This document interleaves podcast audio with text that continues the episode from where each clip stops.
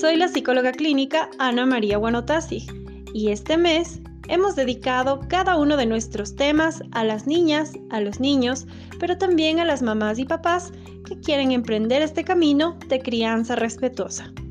Hoy, para finalizar este mes, por los derechos de las niñas y los niños, te voy a dar 10 pautas para una crianza respetuosa. Primero, regula tus emociones. De esa manera podrás conectar con tu niño o tu niña. 2. Empatiza con el punto de vista que tiene tu hijo o tu hija. Aprende a mirar con los ojos de él o de ella. De este modo descubrirás qué es lo que realmente quiere decir con sus comportamientos. 3.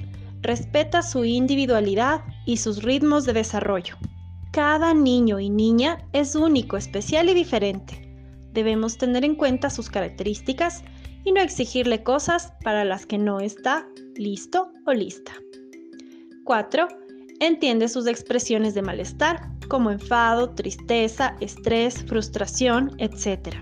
Son algo natural y propio de las niñas y niños Trata de contenerlos y enseñarles a autocontrolarse. Puede ser a través de un abrazo o una palabra de calma.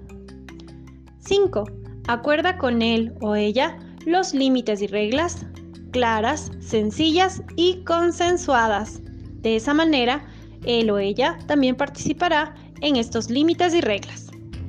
6. Renuncia al castigo. Sintoniza con él o con ella y aprenderá a seguir tus indicaciones porque confía en ti y acepta tu liderazgo sin necesidad de castigos, de golpes, de insultos o miradas lascivas. 7. Mantén la calma y no te dejes llevar por los nervios o el estrés. Si quieres conectar con tu niño o niña, tendrás que hacerlo desde la calma. 8. Cuando haga algo mal, explícale por qué lo ha hecho mal Enséñale de este modo a reflexionar sobre su conducta y a buscar alternativas.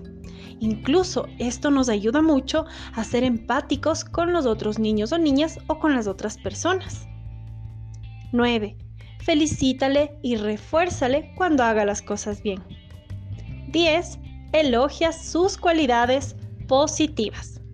Recuerda, mamá o papá, es importante que emprendas este camino, no importa la edad de tu hijo o hija.